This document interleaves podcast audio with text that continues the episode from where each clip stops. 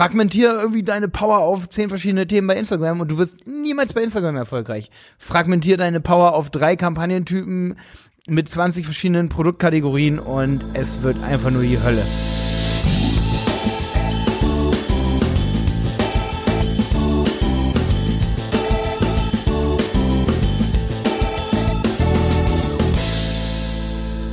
Schön, dass du wieder dabei bist bei einer neuen Helmwolf Podcast Folge. Heute geht es um ein kurzes und knackiges Thema. Wie sollte man vorgehen, wenn Google vorschlägt, das Budget zu erhöhen? Also es gibt ja diese rote Warnung, das Budget ist zu niedrig. Da habe ich einige Tipps für, gerade bei den automatisierten Kampagnen. Die wollte ich unbedingt loswerden, diese Tipps, weil da haben wir schon einige Erfahrungen gemacht, die sehr gut waren und einige, die nicht so gut waren.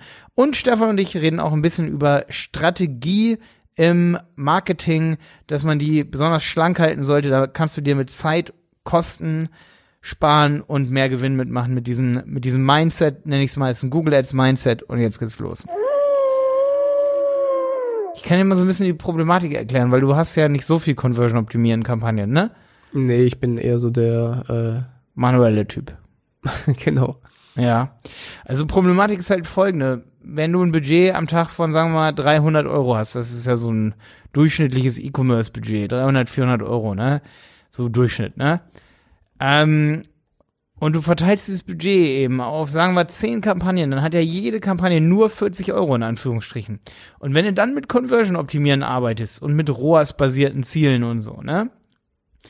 Dann hast du ein Problem und zwar, und da hat Google recht, wenn man da mal mit Google telefoniert und so, die sagen einem dann immer, ey, die Kampagne kann nicht, kann nicht optimieren und so, weil das Budget ist ja aufgefressen. Und das stimmt auch, wenn man sich mal darüber Gedanken macht, dass einfach so ein Algorithmus ja extrem viele Daten braucht, um noch besser zu funktionieren. Deswegen ist mein Tipp hier heute in dieser Folge, ähm, dass man sich, dass man Kampagnen einfach streicht und nur für die Top-Seller-Produkte Kampagnen macht oder für die Top-Dienstleistung, die wiederum aber mit dem Budget, was man normalerweise auf Kampagnen fragmentiert sozusagen, dass man da das gesamte Budget reintut, wenn man schon mit Conversion optimieren arbeitet. Weil ansonsten kann, hast du zehn Kampagnen, a 40 Euro und hast aber keine Daten, richtig? Weil jede Kampagne sagt dir dann hier oben diese rote Warnung, Budget reicht nicht aus, mach das nach oben. Ähm, und da habe ich aber auch noch zwei, drei andere Tricks, die ich heute gerne heute hier anbringen würde. Stefan, konntest du folgen, was ich meine? Ja, ja, ich meine, das ist ja das grundsätzliche Thema von automatisch versus manuell.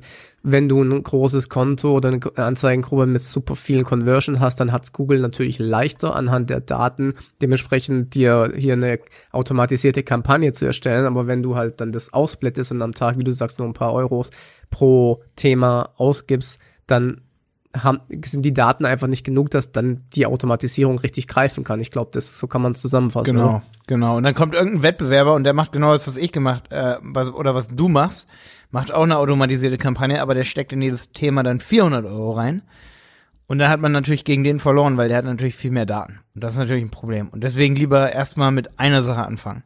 Ja, wir hatten ja letztens auch in unserer geheimen Google Ads Gruppe das Thema mit Video Ads automatisiert und ähm, ich weiß nicht genau, ähm, wer es jetzt reingeschrieben hat, es war vor ein paar Tagen, ähm, dass da eine automatisierte Kampagne erstellt wurde auf Conversion, weil in dem ganzen Konto schon Conversions da waren. Ähm, hat dann allerdings, glaube ich, nicht so gut funktioniert. Es gab irgendwie sehr, sehr hohen CPL und ähm, ich habe da halt dann nur die CPVs gesehen, also die Cost per Views und die sind halt extrem hoch gewesen und ähm, ja, das ist vielleicht wieder so ein, so ein Anzeichen dafür, dass man gerade auch in verschiedenen Bereichen genug Daten braucht. Das heißt, wenn du jetzt eine Search-Kampagne hast und eine Shopping-Kampagne, das ist nur eine Theorie von mir, ja, und du hast da super viele Conversions und Google weiß schon ganz genau, wie dein Kunde aussieht, aber wenn du dann die Daten überträgst auf YouTube, dann fängst du wahrscheinlich wieder bei Null an, schätze ich mal. Absolut, also, ja. ja. Das ja. sah mir ein bisschen so aus. Voll. Und ich glaube auch, dass, dass es eben so ist, du kannst zwar, Google sagt ja immer, du brauchst mindestens 30 Conversions oder so, damit der Algorithmus überhaupt arbeiten kann. Ja gut, aber dann brauchst du ja wirklich 30 Conversions, die irgendwie so ähnlich sind. Ansonsten ja. bringt das ja keine Artificial Intelligence irgendwas. Genau. Sonst hast du ja 30 verschiedene Datenpunkte, die Punkte, die unterschiedlich sind und das, das ist dann wie ein Datenpunkt und das bringt ja. nichts. Du brauchst also mindestens 30 Datenpunkte, die ähnlich sind. Das Richtig, muss man sich ja, immer visualisieren.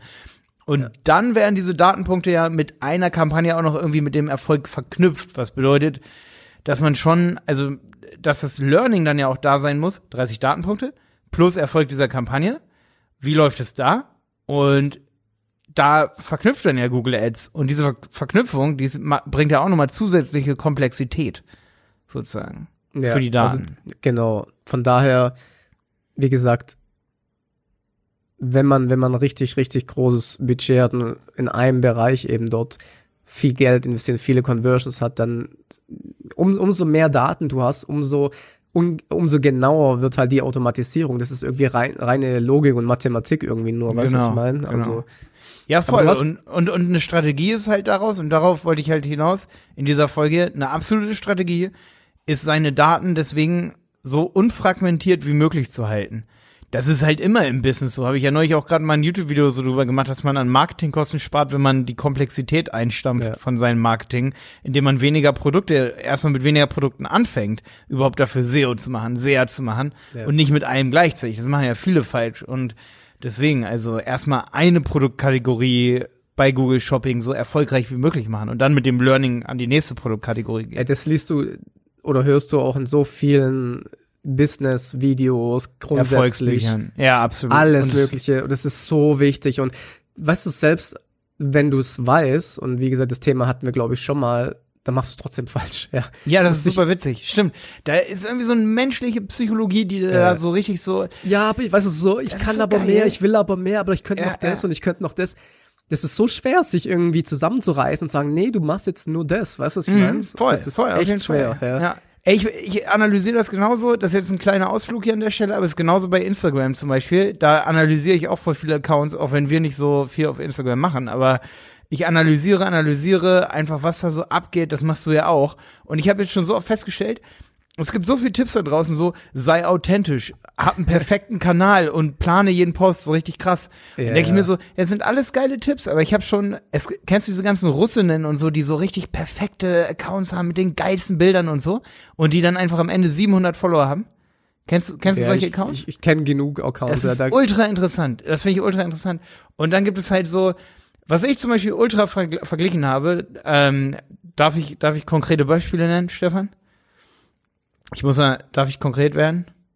Ja, klar. Ja. Und zwar ist mir neulich aufgefallen, so, so zum Beispiel, wer mich, wer mich in letzter Zeit da richtig beeindruckt hat, ist der Kanal, musst du mal gucken, von doc.felix. Zieh das mal rein, bitte. Weil der hat absolute Relevanz für ein Thema.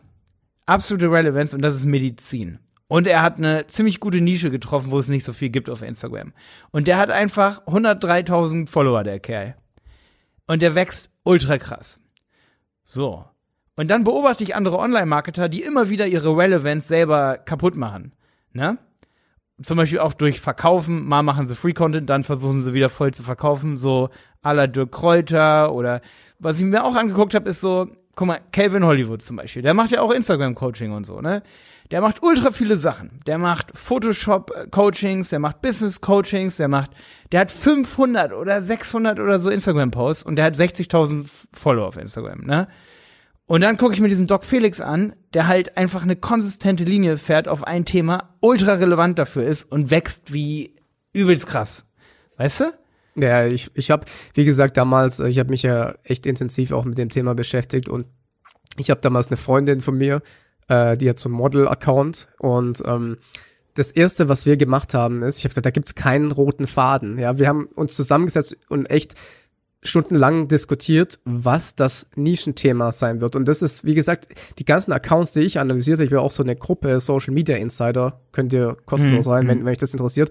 Ähm, die sind, die haben fast alle, die, da gibt's immer wieder das Gleiche. So, wo ist euer USP? Denn das ist so wichtig und das, hm. ich sehe das so, so selten. Ja, und was ist das Kernprodukt? Was ist das Kernprodukt? Ja. Womit fängt ja. man an?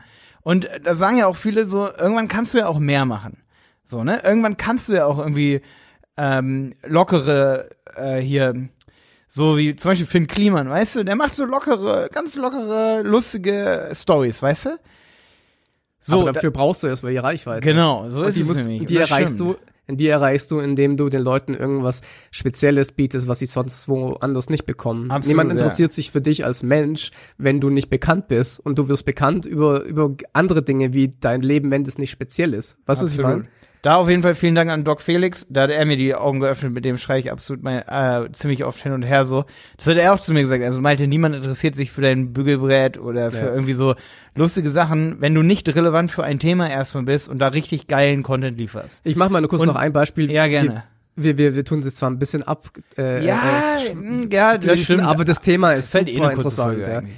Also pass auf, das Ding ist, wie, ob wir jetzt über Instagram oder YouTube reden, bei YouTube gibt's äh, in Amerika eine Stripperin, ja, die gerade durch die Decke geht. Die die macht nur Vlogs über ihr Stripper-Leben. Ja, natürlich jetzt nicht vor Ort, aber was, wie sie heißt halt ähm, da ihr, ihr Leben führt und, und was sie da Erfahrungen gemacht, total se- seriös halt für den, für den Fall, total ähm, offen und sowas und die geht halt richtig durch die Decke und das ist halt ein, äh, ist halt ein Lifestyle, der halt anders ist. Ja, genauso wie die Geissens, da interessieren sich die Leute dafür, weil die Millionäre sind. Das heißt, wenn du einen Lifestyle hast, der super interessant ist, wo, wo andere interessiert, dann kannst du diese Schiene fahren, aber 90 Prozent, 95 Prozent haben es wahrscheinlich nicht irgendwie so was krass Spezielles, ja, was die Leute sagen, oh, das, das interessiert mich. Und die müssen dann halt über einen anderen Weg, sag ich mal, die Leute irgendwo reinholen.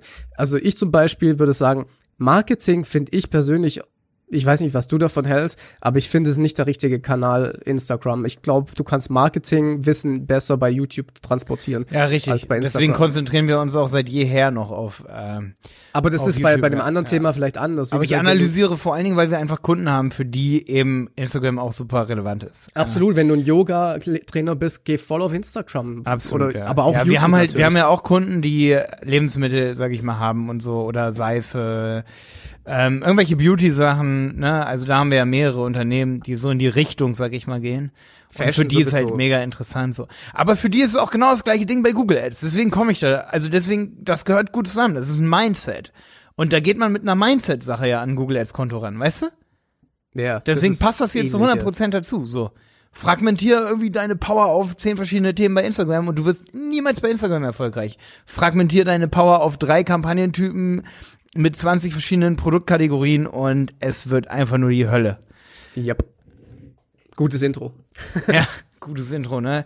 Ja, deswegen, also wir haben auch einige Kundenaccounts, an die ich so denke, wo ich schon länger versuche, aber selbst da fällt es uns schwer, dem Kunden, aber auch uns, Dinge auszusortieren und zu sagen, nee, dann machen wir das jetzt nicht so. Also es fällt einem unglaublich schwer, deswegen an der Stelle hier nochmal die Motivation, das zu machen, so. Also manchmal fehlt so ein bisschen der Impuls immer wieder, ne? Dass man immer wieder so einen Impuls bekommt. Ja, das ist wie gesagt äh, echt schwierig, das Ja. äh, zusammenzureißen sich und zu sagen, okay, Ja. pass auf, das ist, das ist, das ist halt Positionierung letztendlich, ja.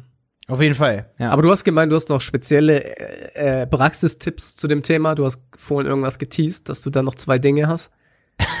ja, ich hatte, oder was ich, ich habe ich das, das habe ich noch nicht gesagt, ne?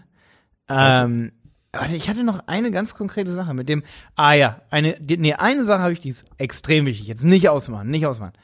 Wenn du, sagen wir mal, du hast momentan zehn verschiedene Themen und so und, und dann hast du eine dynamische Suchnetzwerkkampagne, die hat einen Return on Ad Spend von 11. Ja, also du hast 11 Euro Umsatz bei einem Euro Invest, ne? Steckst am Tag 400 Euro rein, machst 4000 Euro Umsatz am Tag durch deine Google Ads, durch diese eine Kampagne. Und du hast 10 insgesamt und die läuft übelst gut, aber alle anderen, die anderen neun, die laufen nicht so gut. Insgesamt steckst du am Tag 1500 rein. In Google Ads ist alles halt übelst fragmentiert und du hast die eine, die läuft super gut. So.